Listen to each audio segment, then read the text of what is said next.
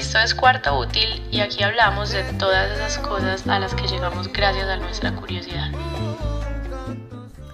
Hola, bienvenidos al tercer capítulo de Cuarto Útil, un podcast y un newsletter sobre todos esos lugares y esas cosas a donde nos lleva nuestra curiosidad. Yo soy María Giraldo y este es nuestro tercer capítulo si es el primer capítulo que ustedes están oyendo, si acaban de conocer el proyecto, si se los mandaron y apenas están como conociendo y enterándose, los invito a que conozcan y escuchen los dos episodios anteriores. Eh, encuentran todos los links en cuartoutil.com, pues tanto de los capítulos como de los correos. Como les dije, pues esto es como las dos cosas. Eh, hay una pregunta detonante de donde sale tanto el podcast, pues como el episodio, como el newsletter. Eh, bueno, como les dije, este es el tercer episodio donde invité a Daniel Upegui a conversar sobre perfeccionismo. Y digamos que acá me voy a echar un poquito al agua, no quiero que esta introducción sea muy larga, pero aunque es el tercer capítulo que estamos, eh, pues que está publicado, en verdad es el primer capítulo que grabé. Es decir, el de las cagadas, el conejillo de indias, el de los errores. Em, y pues irónicamente es una conversación sobre el perfeccionismo y muchas cosas salieron mal. Solo con decirles que se nos fue la luz en el estudio donde íbamos a grabar y nos tocó, bueno, improvisar. Un montón de cosas que digamos no son el punto de, de esta introducción y de esta historia. Pero sí me gusta contarlas porque yo siempre he querido que Cuarto Útil sea no solo sobre el producto final, sino también sobre el proceso. Y si han leído los dos eh, episodios anteriores, pues el, tanto el correo como los episodios, es algo que he hablado y he conversado con las personas, digamos como que ha estado presente. Em, entonces en parte a mí sí me gusta como romper un poquito esa cuarta pared y contar cómo es detrás de escenas. Eh, incluso se van a dar cuenta ahorita como justo en la introducción se cortó una parte de la grabación de Daniel, de su presentación y de cuando él saluda, entonces empieza un poquito como, como en reversa, como cortado, pero bueno, pues tampoco es, tampoco es grave. Em, como les digo, a mí me gusta contar esto porque me parece que hace parte del producto final. Em, y ni siquiera tanto, digamos, como modo de reflexión ni como de un cliché, pues como de un análisis al respecto. Obviamente sí es irónico que justo en la conversación de perfeccionismo me hayan pasado como la mayoría de errores en, en la producción, pero bueno, creo que el resultado final está muy cool, está muy interesante, es una conversación un poquito diferente a las anteriores porque sí gira como más en torno a un tema puntual, pero de ahí sale un decálogo que pueden encontrar en el newsletter Em, digamos, de unas cosas un poquito prácticas a las que logramos llegar después de esta conversación, que digamos no trato de ser ni prescriptiva ni de llegar a unas conclusiones puntuales. Incluso yo después oyéndola hay cosas con las que ya no estoy tan de acuerdo, pero bueno, la dejo ahí afuera para que ustedes la, pues la oigan, em, también le metan como su propio input y su opinión. Y como siempre les digo, mis DMs y los de cuarto útil, que pues son la misma cosa, están siempre abiertos para lo que quieran agregar, complementar, em, responder, etcétera, etcétera. Entonces nada, aquí los dejo con Daniel y conmigo en esta conversación. Espero que les guste. Ya saben que todos los links alrededor de esto y de cuarto útil en general están en el sitio web en cuartoutil.com. Y bueno, no, no más intro, empecemos. Entonces Dani, Dani es el presidente del club de fans del Guaro Roja, tanto que lo tiene tatuado. También es el rey del TikTok, últimamente es el rey del TikTok, le está dando la guerra a Rodolfo Hernández. Dani es un compañero acuariano también de febrero, creo que eso nos ha bondeado un poquito. Yes. Eh, muchos de, lo que de los que lo conocen dicen que hace las mejores presentaciones en Keynote y en PowerPoint. En verdad ese es su secreto, que las hace en Keynote y no en PowerPoint porque PowerPoint es horrible. y es negociador internacional de profesión, ¿cierto? Así es. Pero en realidad Dani es más como un creativo y cuasi diseñador, podría decir, con un súper gusto. Entonces, bueno, esa es mi presentación. Ahora sí, preséntate tú. Qué presentación, tan generosa, bebé. Muchas gracias. Eh, bueno, eh, me sorprendiste, entonces ya, no sé muy bien qué decir de mí que sea, que sea como mejor presentación que esa. Pero yo creo que voy a empezar por lo último que dijiste. Yo estudié negocios, pero digamos que siempre tuve una curiosidad como real, una curiosidad auténtica más por el mundo de lo creativo que por el mundo como de los negocios. Igual creo que haber estudiado negocios me ayudó y me abrió la mente para muchas cosas em, y, y, me ha dado como herramientas para poderme desenvolver como mejor en lo que hago hoy.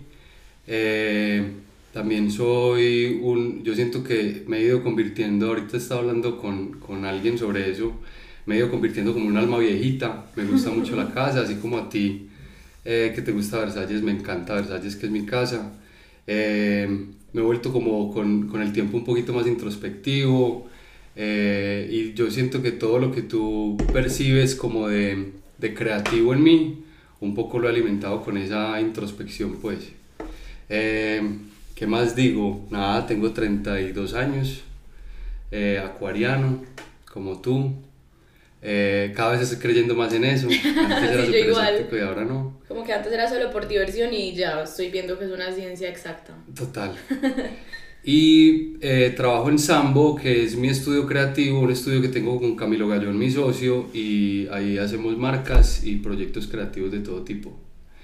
Y ya muy, muy contento de estar acá. Gracias por invitarme. No, gracias a ti por aceptar esta invitación. Con Dani, creo que mencionaste algo clave y es como la introspección. Yo con Dani siempre he podido tener conversaciones muy chimbas. Nos conocimos en una agencia de publicidad, em, pues donde coincidimos trabajando. Y en verdad no sé cómo en qué momento nos volvimos un poco más cercanos. Yo creo que todo empezó cuando te metí a mis close friends en Instagram. Sí, ahí empezó. Que no ahí habla mucha mierda y es más auténtico y es más uno. Y creo que ahí como que conectamos un poquito más. Gracias por haber hecho eso además. De verdad, lo disfruto mucho. Y creo que bueno, sí, como que bandeamos un poquito desde ahí y me di cuenta que sí, la introspección es como algo, como una constante en ti. Creo que eres una persona que puede hablar de muchos temas desde una perspectiva analítica y bueno, por eso en parte eres el invitado para, para esta conversación. Em, el detonante de hoy no es tanto una pregunta, es más una frase con la que me encontré hace un tiempo. Eh, que dice que la perfección, dice que esforzarse por hacer cosas muy, muy buenas requiere una estrategia completamente diferente que esforzarse por hacer cosas perfectas. Pues la frase es original en inglés, pero es como que greatness no es lo mismo que perfection, ¿cierto? Em, cuando yo la leí, digamos como que tuvo un clic en mí, porque obviamente todos tenemos algo de perfeccionismo dentro de nosotros, ya vamos a hablar de eso, pero sí hubo como un clic donde como que me di cuenta de algo, como marica total. O sea, cuando uno intenta hacer algo perfecto, en serio nunca le sale de la misma forma que cuando intenta simplemente en el proceso hacer las cosas bien. Entonces como que ahí encontré un insight que me gustaría que exploremos en esta conversación. De una vez les digo a ustedes, la idea no es salir con una respuesta, con unos tips. Esto no es como tanto prescriptivo, sino como que exploremos un poquito qué hay detrás del perfeccionismo, cómo es nuestra relación con él, si hay algo que podamos como pensar o descubrir nuevo que cambie un poquito la relación que tenemos con hacer las cosas perfecta. Y bueno, creo que esa es como, como la introducción. Súper. Em, bueno, voy a empezar con la pregunta más básica y es, ¿te consideras perfeccionista? Me considero perfeccionista, sí, pero perfeccionista en rehabilitación. Ok. Me considero porque, porque la verdad yo siento que el perfeccionismo es un poco como el como el alcoholismo. Pues como que uno, lo primero que tiene que hacer, y lo mismo que le dicen a, en Alcohólicos Anónimos, lo que les dicen, que he escuchado, pues no estaba nunca muy alcohólico, pero, pero sí les dicen como que el primer paso es reconocerse alcohólico y saber que uno tiene un problema, ¿cierto? Yo pienso que el perfeccionismo en ciertas medidas es un problema y, y creo que en el, en el mundo laboral, cuando me descubrí, descubrí como mi yo laboral, fue que me di cuenta que yo era una persona perfeccionista y que eso podía ser como un obstáculo. Ahorita pues podemos hablar un poquito más de cómo eso también puede ser un motor y esa fuerza que hay interior como por buscar el perfeccionismo puede ser también un motor, pero en general se convertía más en un obstáculo. También, también pienso, pues no sé tú qué opinas de esto, pero también pienso que en eso nos parecemos mucho tú y yo, pero el perfeccionismo afecta más a unas personas que a otras. O sea, yo siento que hay gente en la que eso no es un problema, aunque lo tenga, pero lo, lo pueden, pueden deshacerse de eso súper fácil. En cambio, por ejemplo, yo no, o sea, yo, yo ya tengo que vivir con eso y por eso lo, lo, lo, relaciono con el alcoholismo, porque dicen también que el que es alcohólico una vez es alcohólico siempre. Sí, es más como aprender a vivir con eso y darle la vuelta o cogerle la curva, por así decirlo, más que algo que se va del todo. Total. Pero, pero me di cuenta joven, pues afortunadamente, y llevo varios años intentando como deshacerme de lo que es sombra y lo que es negativo del perfeccionismo y y fortalecer lo que puede ser bueno, pues, y lo que puede realmente ser un motor. Ok, ¿Y, ¿y cómo te diste cuenta? O sea, ¿cuándo fue, no sé, un recuerdo, una historia que tú digas como, marica, tengo una, una relación pelle aquí con el, con el perfeccionismo? Pues que me hablabas como, empezaste tu vida laboral, que obviamente yo creo que detrás del perfeccionismo, y acá me voy a adentrar pues un poquito como en psicología, yo no soy psicóloga obviamente, pero obviamente creo que detrás viene un tema como primero de competencia, como que yo tengo que hacer cosas más chimbas que el resto de la gente que me rodea, de la gente de mi industria, pues en el ámbito profesional. Y segundo, también creo que hay una parte que es muy como de la seguridad en uno mismo, como que tanto uno le quiere probar algo a otros o incluso a uno. Creo que hay como esas dos motivaciones. de acuerdo, ya te, fuiste, o sea, inmersión, inmersión. Ya, deep diving. Pero, bueno. Pues volvamos como ya un poquito a lo práctico, ¿cómo te empezaste a dar cuenta y, y llegaste a ese punto donde uno dice como, bueno, acá hay este tema pasando? Mira, yo voy, yo creo que tengo dos ejemplos, uno como mucho más mundano y más superficial y otro como un poquito más profundo como de mi forma de trabajar. El, el, más mundano es que yo me di cuenta que yo me demoraba mucho haciendo una, pues yo, yo estudié negocios, entonces a veces me tocaba hacer en mi práctica y en mis primeros trabajos como temas un poquito más de Excel, ¿cierto? Entonces, haciendo una tabla de Excel me demoraba un milenio. ¿Por qué? Porque yo no soy capaz de hacer la cuenta completa y poner todos los números y todos los títulos sin que los bordes y los colores y la fuente sean perfectos, ¿cierto? Entonces, pues perfectos entre comillas para mí. Entonces me demoraba mucho y, y, aunque eso me costaba, como que no era capaz de no pintar esa tablita perfecta, ¿cierto? Eso es un ejemplo muy mundano, pero donde me empecé a dar cuenta como que había gente que era mucho más práctica, ¿cierto? Como que simplemente botaba ahí toda la información y luego le sacaremos tiempo para que eso se vea bonito, ¿cierto? Pero yo creo que ese es, ese es un ejemplo como solamente un síntoma, pero como el, el, gran, el gran hallazgo fue ya trabajando, donde trabajamos juntos en la agencia, eh, que me di cuenta que yo no era bueno delegando, ¿cierto? Como que me costaba mucho dejar que otras personas hicieran cosas porque yo sentía que yo, yo, yo podía, o sea, como que la forma perfecta de hacerlas era mi forma. Entonces, primero me cargaba un montón de trabajo, o sea, hacía mucho más trabajo de, de la cuenta. Y segundo, empecé como a, como a pensar que mi forma era la única. Y una vez eh, el, el, líder, de, el director general de esa agencia, que, a, quien yo respeto mucho porque me enseñó muchas cosas, una vez me dijo, Dani, calma, solo vas a llegar rápido, pero juntos vamos a llegar más lejos. ¿Sí o qué? Sí. Y eso me pareció muy lindo, me dijo esa frase, yo creo que no es ni siquiera de él, yo creo que eso es como de Peckerman. Pero, Seguro Peckerman también se la robó a alguien más. Total, pero, pero me encantó y, y como que hizo como un clic en mí muy importante y me dijo, esto suena como una cosa de trabajo en equipo, pero realmente habla de mi perfeccionismo, pues como de mi, mi búsqueda, como de mi, mi interpretación de lo perfecto. Eh, es una interpretación individual. Y ahí yo creo que nos metemos en otro tema que si quieres ahorita hablamos y es que yo siento que la, la, perfección tiene que pasar también por lo colectivo, ¿cierto? ¿Cuál es la perfección de todos? Porque mi perfección puede ser muy diferente a la tuya. Entonces, bueno, ahí, ahí, fue que yo creo que me di cuenta que eso tiene como unos retos y empecé, obviamente, a partir de eso a encontrar muchas cosas en, los que, en lo que mi perfeccionismo me, me hacía como a veces más lento, o a veces ser malo delegando, o a veces muchos problemas pues que se presentan en el trabajo. ¿Cómo se rehabilita uno cuando se da cuenta entonces de ese patrón? Yo, yo diría que, por eso ahorita hablaba del trabajo en equipo, yo diría que lo primero es reconocer que todo, la grandeza y todo el trabajo más chimba es un trabajo que se hace en colectivo, ¿sí o qué? Y yo siento que el perfeccionismo es como un síntoma un poco de egocentrismo y también de arrogancia en, cierto, en cierta medida. Entonces lo primero es reconocer como el colectivo. Entonces, si yo por ejemplo sé que necesito el criterio de otras personas para saber si esto es muy chimba, si esto es, puede ser grande y puede ser interesante, pues qué bueno ponerlo en una etapa temprana como a consideración de los demás. Uno a veces como que se guarda mucho hacia adentro y se queda como como, como puliendo súper bien la bolita y la bolita y la bolita y se demora años en sacar como a la luz para que otros la vean las cosas que tiene en la cabeza.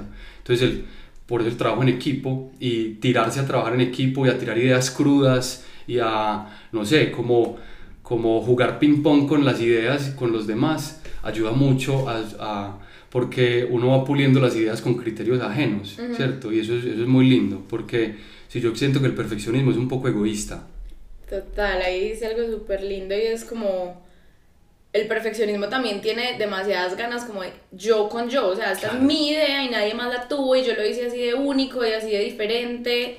Y creo que hay muy pocas cosas en el mundo de hoy que sean idea y proceso y trabajo de una sola persona, como que cuando uno está ahí metido en su trabajo muy cotidiano, Mm, no sé, pues de pronto nosotros que no somos ni Elon Musk, ni un artista mm. famoso, pues ni como una persona que resalte por su individualidad, digamos, ante las demás personas, creo que uno está también peleando mucho como que no, yo me voy a separar de los demás porque yo hago esto diferente y se pierde muchas cosas y también pierde mucho tiempo porque en últimas creo que uno siempre termina necesitando a los demás como para sacar las cosas o a tiempo o para que sean más chimbas o para que tengan más alcance, pues como que esa esa parte colaborativa em, es un muy buen antídoto contra, la, contra el perfeccionismo. Ah, y es una complementación además de como de las habilidades. Y, y, y, digamos que eso desde el trabajo en equipo, desde crear algo juntos, pero también desde, pues lo colectivo también abarca el feedback, ¿cierto? Como que uno a veces tiene ideas y si no las pone ahí afuera, ahí, así estén crudas y si no se las cuenta a alguien, no van a mejorar, como que se empiezan como a, como, se vuelve como una endogamia de ideas en tu cerebro súper loca que si no las sacas nunca es como ir a terapia. Ir a terapia es eso, es como que los problemas adentro se empiezan como a pudrir en el cerebro, ¿cierto? Y uno cuando los saca y se los cuenta al terapeuta o a la terapeuta, como que toman otra forma y se van volviendo cosas como más fáciles de solucionar. Lo mismo pasa, entonces si uno tiene una idea, no es solamente trabájela con alguien para que colaboremos y la pulamos juntos, sino también cuéntesela a alguien para que ese alguien te dé feedback y así también se va a pulir, ¿cierto? Sí, incluso me acabas de, de hacer acordar de una conversación de Zetangana con Creativo que le preguntaba como sobre su proceso creativo y él decía como yo solamente tengo una regla, o sea, él es cero de estructura, él no tiene unos horarios fijos para hacer las cosas. Eh, pero él decía que como que el entrenamiento inicialmente es perseguir las ideas, pues como que si la idea llega, persígala, y él decía, yo no puedo dejar que se me acumulen, porque ahí es donde me quedo estancado, si yo tengo una idea y dejo que se quede ahí, después tengo otras 10 y solamente tengo la cabeza llena de ideas y no ejecuto nada, ahí es donde me estanco 100%. Total. Él decía como vas viendo pasar corrientes de agua y tienes que ver en cuál montarte. Mm.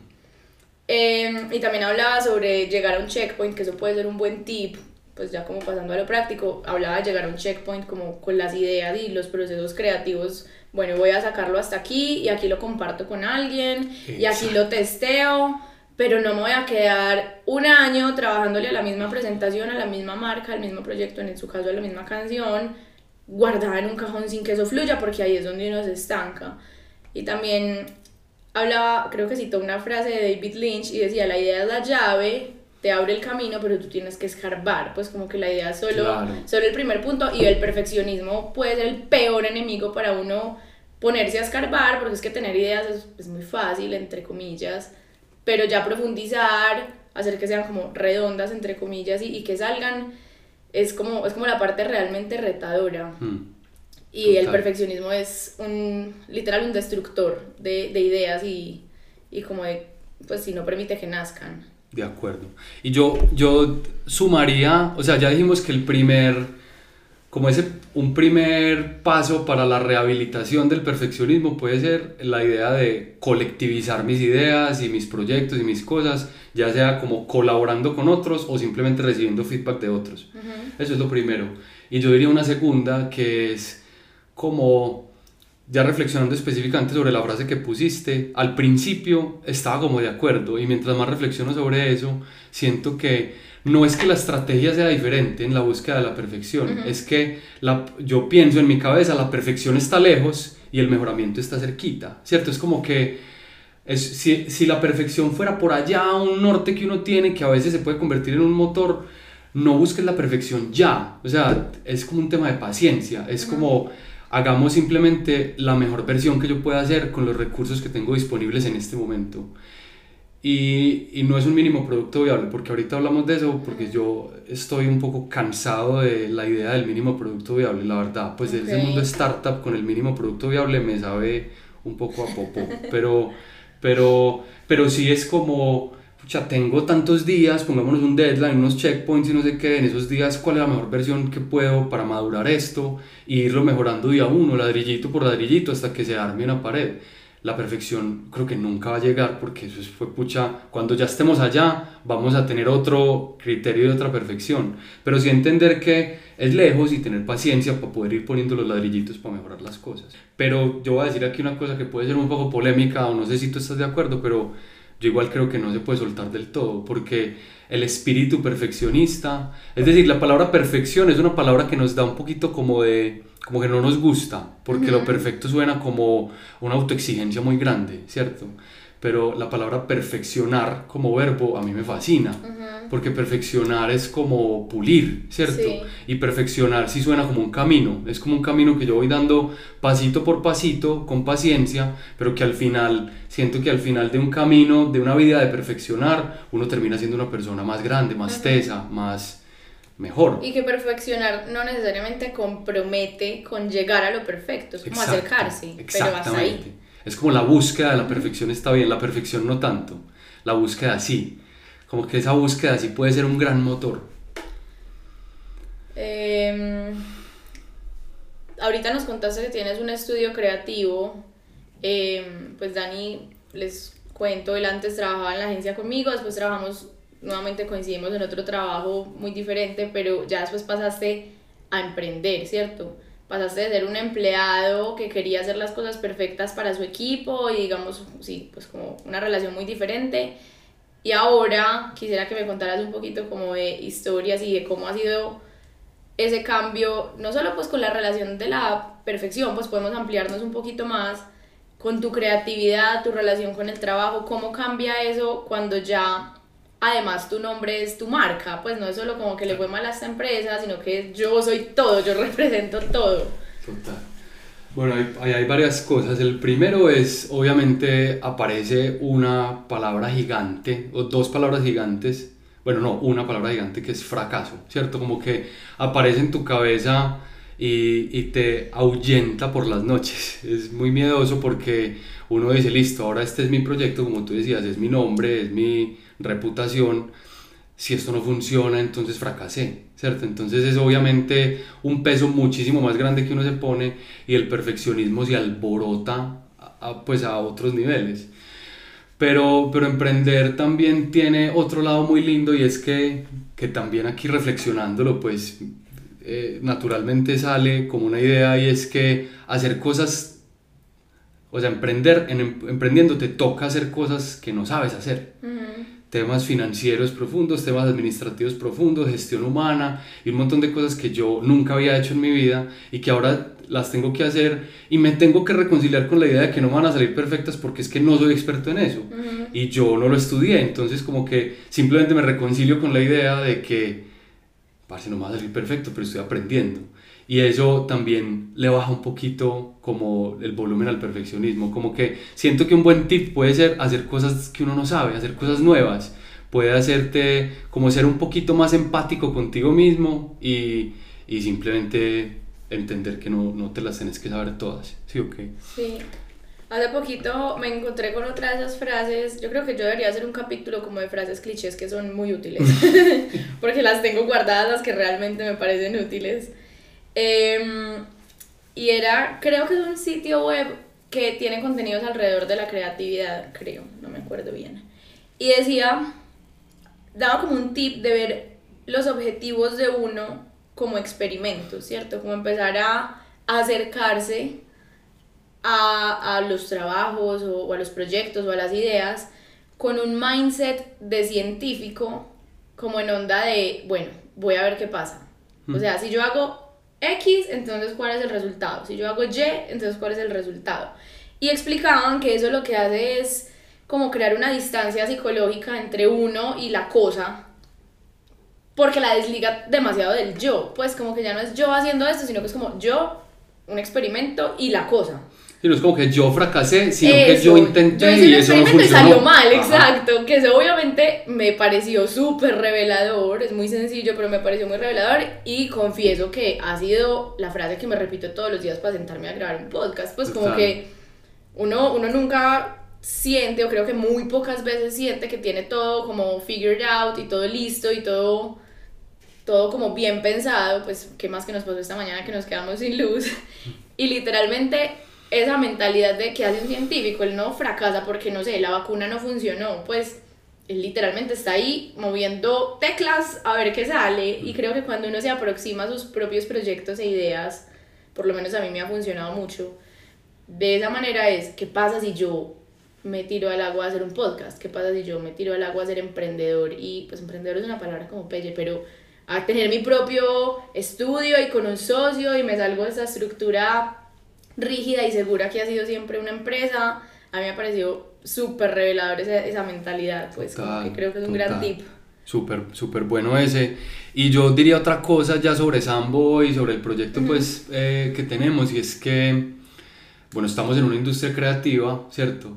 tú que has trabajado también en industrias creativas sabes que pues la búsqueda de la perfección es un, digamos que sobre todo en la industria creativa es un gran amigo y un gran enemigo a la vez, ¿cierto? Es como una cosa ahí de dos caras porque piénsenlo bien, o sea, un, un diseñador gráfico o una diseñadora gráfica, una persona que está metida en el mundo de las artes visuales y de la creación visual, se puede quedar peinando una composición hasta el infinito, de hecho, a ellos y a ellas les toca cerrar porque hay que entregar mañana.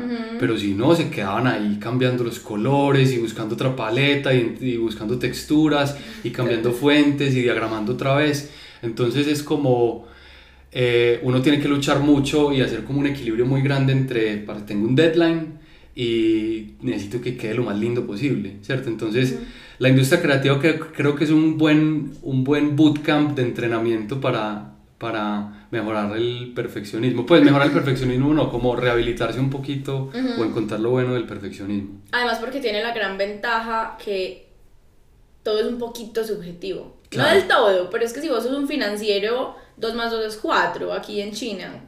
Pues ah. creo, ¿cierto? Pero cuando uno es creativo siempre tiene como esa gabelita a favor de uno donde uno también puede jugar un poco con, es que esto es lo que me gusta, esto es lo que yo considero que se acerca más a lo mejor que he hecho. Obviamente no es que todo sea subjetivo, hay criterios estéticos, hay criterios funcionales en el diseño, en la, no sé, pues en escribir, pero creo que si la industria creativa le da a uno esa oportunidad de, de ser más libre a la hora de, de crear como su propia forma perfecta, mientras que otras industrias que son más... Eh, exactas más exactas y más rígidas, porque hay unas que ni siquiera se tratan de números, pero no sé, los abogados, mm. pues desde el desconocimiento. Sí. Em, creo que tienen mucha, mucha parte para interpretar, pero igual es una industria rígida, que se rige por unas leyes, pues como por unas reglas de cómo trabajar y de cómo hacer las cosas muy cerradas. Y eso puede ser incluso peor que para nosotros los creativos, que a veces podemos como, sí. De acuerdo. Como sacarle la curva. Por ejemplo, en estos días escuché en otro podcast que Borges decía que él publica para dejar de corregir. Literal dice, yo publico para dejar de corregir. Y me encantó esa frase porque es como, claro, yo también me podría quedar corrigiendo una presentación de keynote, me podría quedarla corrigir, pues quedar corrigiendo, quedarme corrigiéndola toda la vida. Pero llega un punto en el que tenés que salir, ¿cierto? Como está, salgamos. Es, es también un tema de uno cómo logra eh, llegar a algo que sea suficiente. Yo siento que suficiente mata perfecto. Suficiente mata perfecto y mejor mata perfecto, ¿cierto? Mejor que ayer mata perfecto, no tiene que ser perfecto, pero sí que bueno que sea mejor que ayer. Total. Yo creo que ya hemos hablado mucho como sobre los contras del perfeccionismo, que creo que son la mayoría, pero no todo puede ser malo, pues hay, algo bueno tiene que haber en, en tener alguna mentalidad perfeccionista y me gustaría saber, pues, en tus trabajos creativos, hoy en Sambo, cómo eso sí te ha llevado a sobresalir, pues porque yo lo he visto y evidentemente sí, se ha, sí has sobresalido de muchas formas. Em, entonces, ¿cómo juega también el perfeccionismo a favor? Mira, eh, yo vengo de una industria, la industria creativa, pues al menos la que conozco en Colombia, es una industria en la que pues obviamente es un negocio y tiene que ser un negocio y los tiempos para todos son muy reducidos, ¿cierto? Y yo siento que el mundo startup y todo este, todo este tema y esta burbuja en la que estamos nos hace pensar que todo tiene que ser muy rápido e inmediato y creo que la industria creativa como que de alguna manera se está como yendo hacia ese lado, como, como si como si la tecnología y la creatividad pudieran como equipararse y yo por ejemplo siento que son dos cosas súper diferentes. Esto lo digo porque lo que hemos hecho en Sambo es irnos como irnos un poquito en contra de esa corriente y decir nosotros no vamos a hacer el mínimo producto viable, nosotros vamos a hacer el máximo producto viable, ¿cierto? Sabemos que tenemos unas restricciones de tiempo, de espacio, de recursos, pero vamos a hacer lo mejor que podamos con eso. ¿Y eso qué significa? Pedir más tiempo, ¿cierto? Poder hacer las cosas con más calma, porque la calma es a veces también un, una, una, forma de hacer cosas mejores, ¿cierto? No estoy, no estoy diciendo que nosotros estemos siempre buscando la perfección, pero Camilo y yo en todos los proyectos que hacemos siempre intentamos que queden mejor que lo que hemos visto, ¿cierto? Y creo que el tiempo es un gran amigo de eso, entonces estamos intentando siempre hacer proyectos como con un poquito más de holgura de tiempo de lo que hemos tenido hoy. Y ojalá pudiéramos llegar a más, porque, no sé, que uno pudiera hacer uno o dos proyectos cada seis meses sería espectacular porque uno podría explayarse más y buscar más y realmente no buscar la perfección, pero sí buscar hacerlo mejor, ¿cierto? Entonces creo que una gran medida ha sido ser valientes un poco y pedir más tiempo y diseñar los proyectos y el pricing y todo desde el punto de vista de quiero hacerlo con paciencia, ¿cierto? Eso yo creo que ha sido una de las cosas. Y, y, lo otro es, creo que siendo exigentes. O sea, la exigencia ayuda, la autoexigencia, la exigencia en los demás, criterios de exigencia colectivos de, de todo el equipo. Yo creo que eso es importante, no puede volverse uno enfermizo por la exigencia, pero exigir que esto sea algo que nos vuele la cabeza, o sea, que no, que no nos conformemos, ¿cierto? Entonces es una, es una balanza entre no conformarnos con lo primero que vemos, pero, pero tampoco pues sobre, sobre esforzarnos y sobre presionarnos para ser perfectos. Sí, yo creo que estaba pensando justo en esa palabra cuando estabas hablando, en ser valientes, porque eso sí o sí requiere como desafiar un poco ese status quo que todo el mundo yo siento que vive como un poquito en el closet, porque todos estoy seguro que sentimos algo muy parecido a lo que estamos conversando tú y yo, pero muy poquitos se atreven a decir como, no, yo voy a trabajar diferente, es que yo no trabajo, que me pediste hoy algo y te lo tengo que entregar en tres días, ¿cierto? Creo que hay muy poquitas personas o empresas en la industria que se atreven a poner ese límite y decir como mi buen trabajo y mi calidad y mi bienestar, porque obviamente va de la mano depende absolutamente de que vos también tengas, pues estés en la misma página conmigo en cuanto a tiempos, en cuanto a la posibilidad de equivocarme, creo que también ahí hay un tema gigante y es que no le damos la bienvenida jamás al error, como que el error es prohibido. Exacto. Y uno nunca se acostumbraba a decirle a un cliente como, mira, la relación entre tú y yo va a funcionar de esta, de esta forma, yo la voy a cagar a veces, tú la vas a cagar a veces, ¿cómo vamos a manejar eso? O yo a veces voy a tener cosas de mi vida personal eh, que van a interrumpir el trabajo y tú también, como que siento que todos vivimos un poquito metidos en el closet de que todo en el trabajo funciona perfecto y que tiene que ir por encima de cualquier otra cosa y ahí es donde se pierde mucho valor y mucha creatividad y es a la hora de que uno no es sincero ni con su equipo, ni con sus clientes, ni con sus colegas de cómo quiere manejar esa relación. De acuerdo, de acuerdo. Esa parte del error es, es muy, es muy importante porque estamos además diseñando las empresas y los proyectos creativos y todo lo que hacemos, lo diseñamos como en la justa medida para solamente hacer un intento, ¿cierto? Yo intento, lo monto, te lo muestro, no te gusta, vuelvo y hago otro intento y se vuelve una relación súper tóxica hasta que estoy mamado de vos y vos de mí.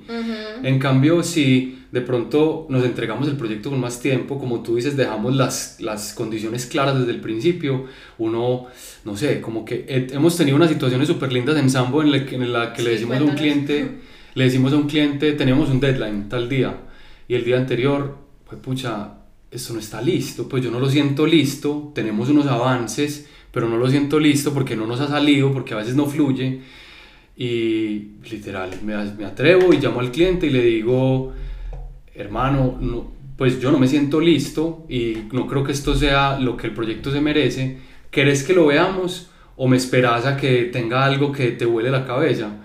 Y hay clientes que me dicen, Dani, no te preocupes, mostrámelo como esté. Yo también les voy dando a ver feedback y, y, ahí entra lo del feedback que decíamos también, que nota un cliente que sea capaz de ver algo crudo y decir, o de pronto a veces yo no me siento lo suficientemente listo para mostrárselo crudo y se lo digo tal cual y él me dice, listo, dale, te espero, decime cuándo.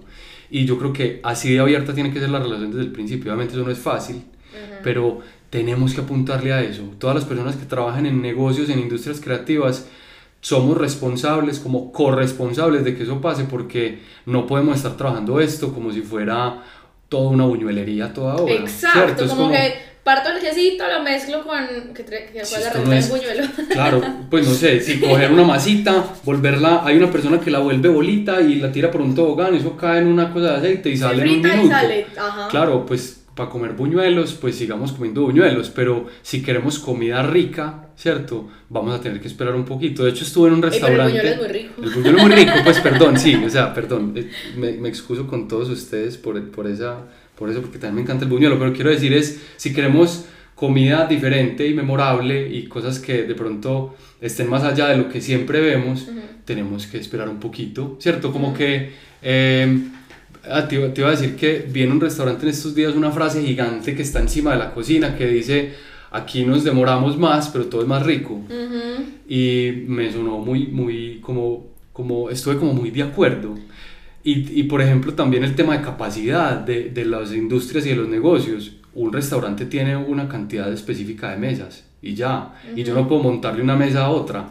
Eso, de, digamos que en las industrias creativas creo que también estamos muy en deuda con definir cuál es nuestra capacidad máxima. ¿sí 100%. Y creo que a veces el miedo, y obviamente también esto viene como desde una preconcepción y, y, y como de unos estereotipos, que ser lento necesariamente es ser lo contrario a, ser exigente, por ejemplo.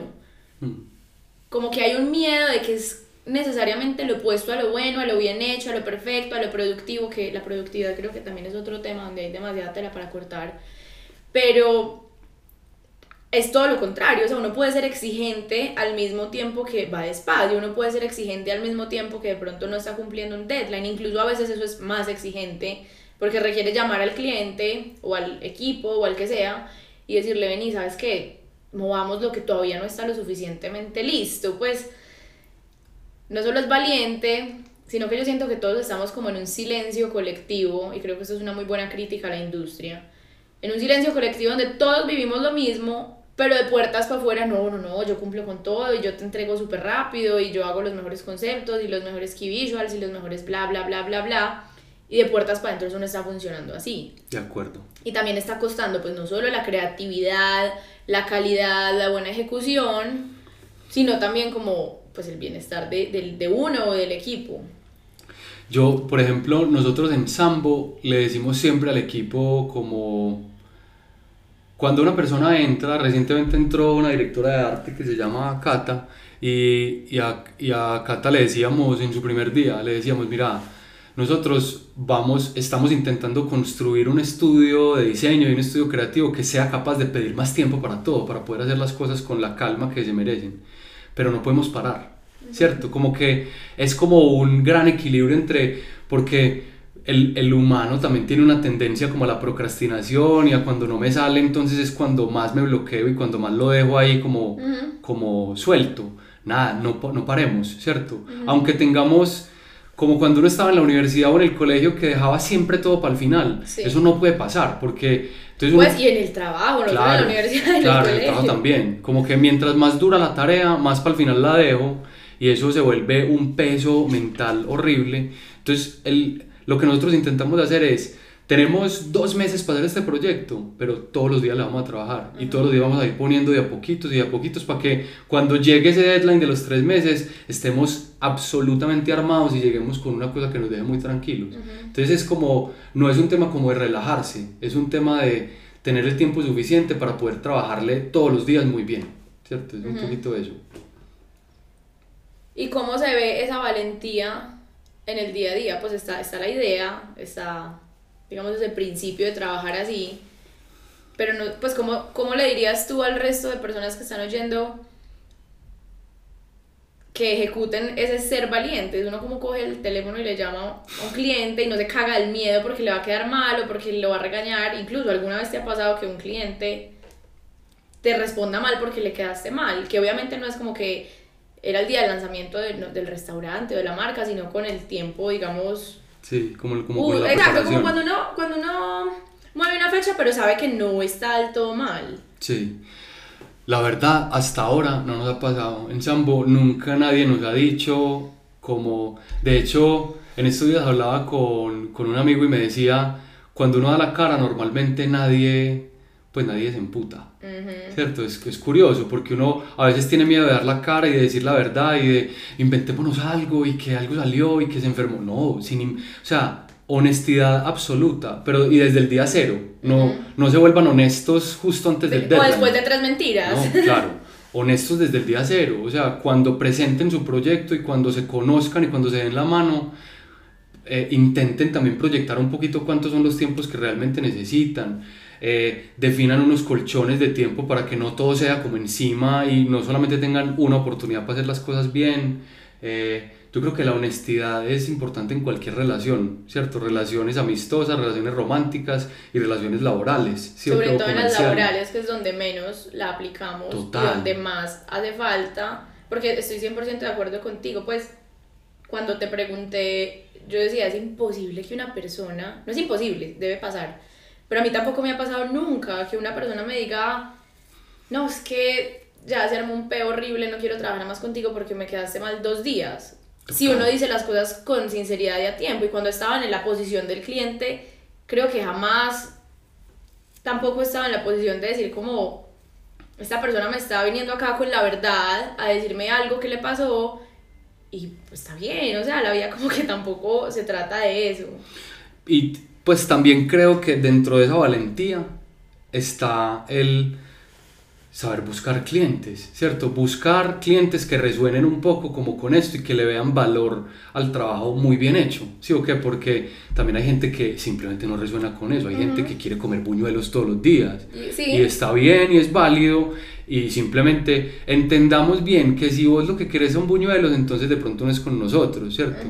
Te recomiendo a esta gente que hace los mejores buñuelos en el Parque de Belén. Además, en el parque, en el parque del poblado hay unos que es Buñuelo Supremo. pero en el Parque de Belén la especial. Uf, pero la especial no es en Envigado. La especial, no, hay buñuelería especial en el Parque de Belén y otro en Envigado que es la buñuelería La Especial. Yo soy Team Parque del Poblado y la especial de Envigado. Los de Belén son brutales, recomendado. Además que tienen un parche de, de pues como en el restaurante los, los buñuelos bajan por un tobogán. ¿Qué? Tengo que ir. Tienen que ir. Em, entonces sí, como escoger bien cuál es el nicho de clientes y el tipo de clientes con el que ustedes quieren trabajar también, ¿cierto? Yo creo que en eso también está un poco la valentía. Entonces sí. Y hay un buen antídoto ya como para terminar, es siempre pensar en un ejemplo, a mí me sirve mucho por lo menos, tener unos referentes para cada sustico ay, es que me da mucho miedo que crean que esto está muy conceptual. ¿Quién está triunfando haciendo cosas así muy conceptuales? A mí me da mucho miedo que crean que es que me enloquecí porque ahora tengo, no sé, la que se quiere volver influencer o bloguera y le da susto porque la, ya, la niña que se quiso volver influencer, quién lo ha hecho y quién ha salido y empezó desde abajo y ya lo ha, pues como que siempre hay un buen ejemplo de si otro lo hizo, yo también puedo, como que esos referentes también son demasiado útiles para, para pegarse y coger el impulso de valentía. Total, y que, y ya esto es lo último que quiero decir, pero como nadie nunca ha dicho esta es la hora perfecta. Jamás. Y el que, y el que lo diga sonaría muy pato, ¿no? Total. Como perfecta. Pues seguramente cuando uno llegue a lo que hoy considera perfecto, tendrá otras cosas perfectas en la cabeza. Y eso está bien, reconciliémonos con que la perfección es una utopía, no vamos a llegar nunca, pero perseguirla de una manera sana te puede ayudar a, como a, a mejorar. A fluir. A fluir. Listo, no, yo creo que, que esta es la conversación. Eh, sacamos insights y cosas incluso prácticas, que no pensé que fuéramos a llegar a algo tan práctico, pero, pero me gusta.